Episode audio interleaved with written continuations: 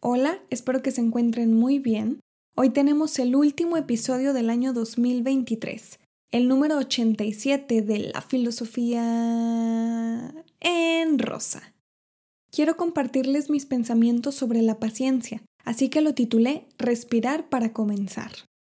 Si es la primera vez que escuchan este podcast, mi nombre es Kimberly Barra. Soy licenciada en filosofía y desde este espacio les comparto mis análisis desde la teoría que he estudiado desde mis experiencias y prácticas de vida para llevar la filosofía a todas las personas.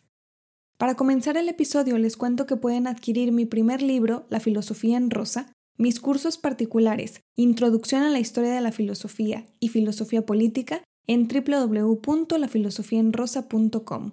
Y mi segundo libro, Felicidad en la infelicidad, está en Amazon.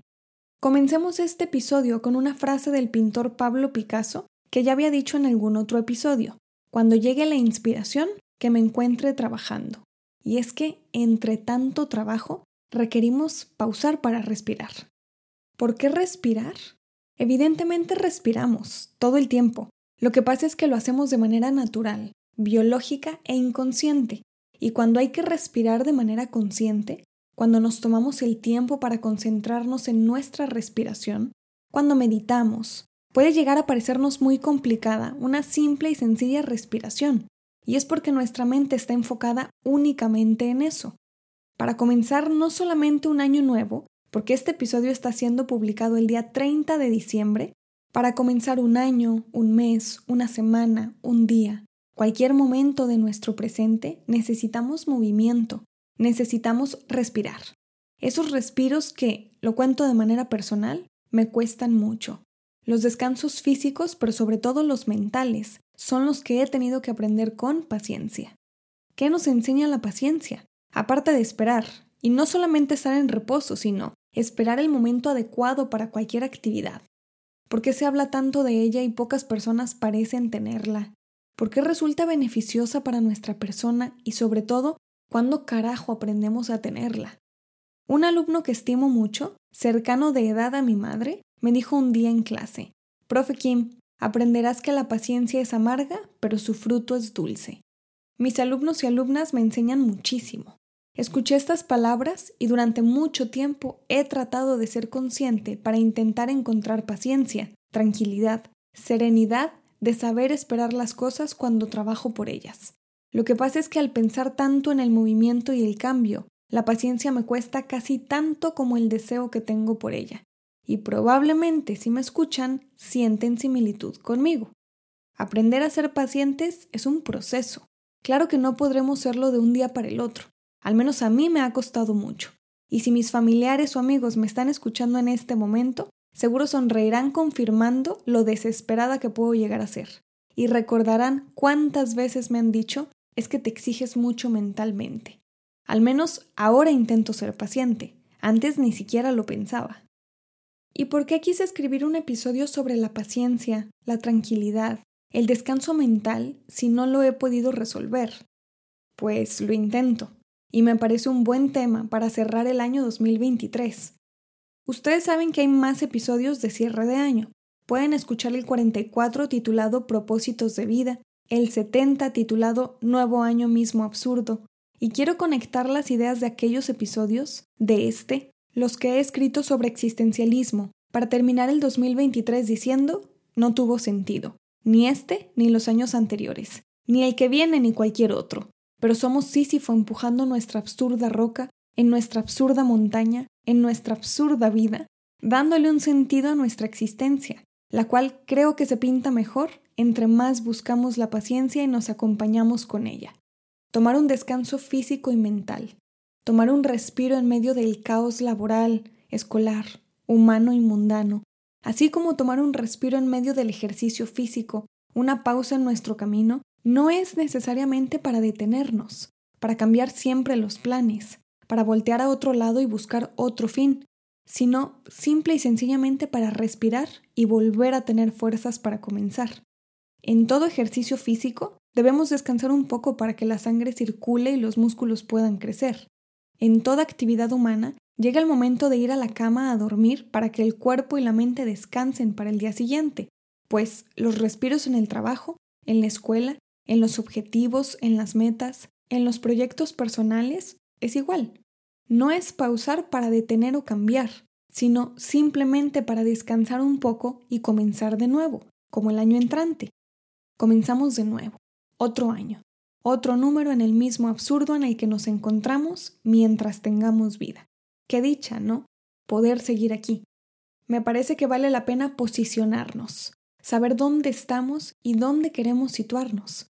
Y les platicaré en este episodio la importancia de darle un respiro al cuerpo, a la mente y también a la filosofía.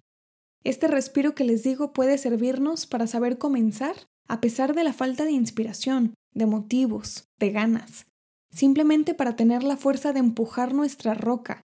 La paciencia es buena en nuestro cuerpo cuando hacemos ejercicio, cuando trabajamos de pie toda la jornada o en una silla toda la jornada.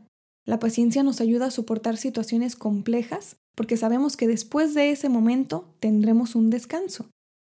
Hemos descubierto distintas formas de tomar un respiro cuando hacemos mucho esfuerzo físico. Hay muchas prácticas para descansar físicamente. Las mentales pueden costarnos un poquito más, pero no me parece que sean nuevas, al contrario. La sabiduría oriental nos ha enseñado que la mente puede descansar con la meditación. Podemos dormir para que la mente se relaje. Podemos escuchar música de nuestro agrado que sintamos que nos hace descansar. Quizá comer algo que nos apetece y no es parte de nuestra dieta. A cada persona nos funcionan ciertas prácticas para que nuestro cuerpo y o nuestra mente logren descansar. Ahora quiero platicarles para qué es útil el descanso, el respiro en la filosofía. La filosofía es un estudio difícil de vivir, pues no es solo tomar un libro, leerlo como podríamos leer una novela, es decir, en algunas horas y listo. Este proceso de estudiar filosofía dentro y fuera de la academia es muy complejo, y como lo he escrito en mi primer libro, esta es una disciplina oscura, complicada, difícil de procesar, y la cual requiere mucha, mucha paciencia, pues a veces, para poder comprender un párrafo, hay que tomar un respiro entre las proposiciones para poder organizar el argumento y comprenderlo. La filosofía no se lee, no se estudia, no se vive para memorizarnos las cosas y ya.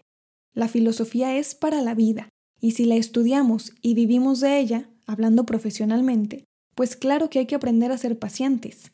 No podemos leer la crítica de la razón pura de Immanuel Kant o la metafísica de Aristóteles pensando en cuántas palabras podemos leer por minuto o pensando en cuántos días nos va a llevar terminar esas obras de miles de páginas.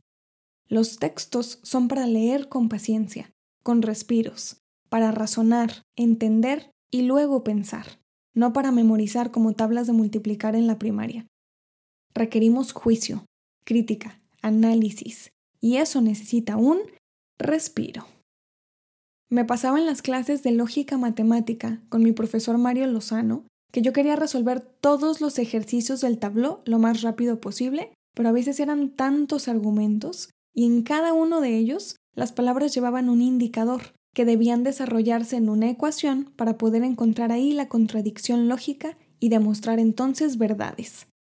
Por más rápido que quisiera resolver un problema, tuve que comprender, con las experiencias durante clases, que la lógica matemática no es hacerlo rápido, sino pensando, y para que mi mente pudiera resolver tabló y encontrar las contradicciones, tenía que ser paciente, tenía que tomarme mi tiempo, respirar cuando me enredaba entre tantos números y entonces proceder a resolver el problema. Luego llegaban más problemas con otro tipo de asignaturas, en ontología, epistemología, al leer metafísica, incluso hasta la fecha actual. Hay que organizar una cantidad inmensa de conceptos abstractos que no tienen una forma específica igual en mi mente que en la de otra persona. Es decir, no hay un color, olor, textura, forma. Esto es abstracción. Dios, tiempo, alma, mente. Cada concepto se presenta de manera diferente en cada cabeza y entre tantas palabras de tantas páginas, leyendo entre 8 a 10 libros diferentes constantemente, lo que necesitamos para poder leer con comprensión para poder estudiar con la intención de aprender, para poder entender, pensar y a partir de ahí investigar, explicar, escribir, que es lo que buscamos en la filosofía académicamente hablando, requerimos pensar, tener paciencia, y al menos en mi pensamiento ha llegado la idea de no hay manera que alcance a leer todos los libros de filosofía que se han escrito. Voy a morir sin poder hacerlo. ¿Para qué me desespero entonces? Lo estoy haciendo a mi paso. Hagan las cosas a su paso. Claro, hay que trabajar para cubrir nuestras necesidades básicas. Escuchen mi episodio 48 titulado Trabajar para sobrevivir. Hay cosas que tenemos que hacer en tiempo y forma. Todo eso es parte del camino que vamos haciendo en nuestra vida, pero el camino y el fin no son lo mismo. Uno nos conduce al otro. Yo creo que para poder llegar racional y conscientemente a nuestro fin, podemos parar un poquito en nuestro camino para respirar, para retomar fuerzas, energía, ganas, y entonces ir a donde tenemos el objetivo, el fin. Estamos terminando otro año en nuestro calendario, el 2023, y viene uno nuevo, igual de absurdo, sin sentido, así como el actual, pero es nuestra tarea dárselo cada día que abrimos los ojos y tenemos vida. Cada día que avanzamos para cumplir cualquiera de nuestros objetivos y para poder comenzar cualquier momento de nuestra vida. Para poder comenzar un año nuevo, podemos solo respirar un poco de manera consciente, reconociendo que el nuevo tampoco tendrá sentido si no decidimos dárselo. Un respiro para comenzar cualquier pensamiento Cualquier actividad puede ser muy sencillo para algunas personas y muy difícil para otras. Cualquiera que sea el caso, el mío, el de ustedes, si es fácil o difícil, sabemos que la clave para esto es la paciencia. Aprender a respirar sin soltar nuestro objetivo. Pararnos un poco en nuestro camino no significa que estamos olvidando el fin. Terminaré el episodio 87 con esto y cerramos el año 2023 con este episodio.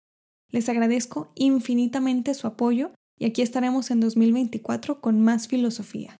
Pueden encontrarme en las redes sociales Instagram, Facebook y TikTok con el nombre del canal. Pueden comprar mis libros y cursos en lafilosofiaenrosa.com y el nuevo libro en Amazon. Saben que pronto habrá un nuevo episodio con un nuevo tema para compartirles la filosofía como a mí me gusta. Soy Kimberly Barra y esto es La Filosofía en rosa.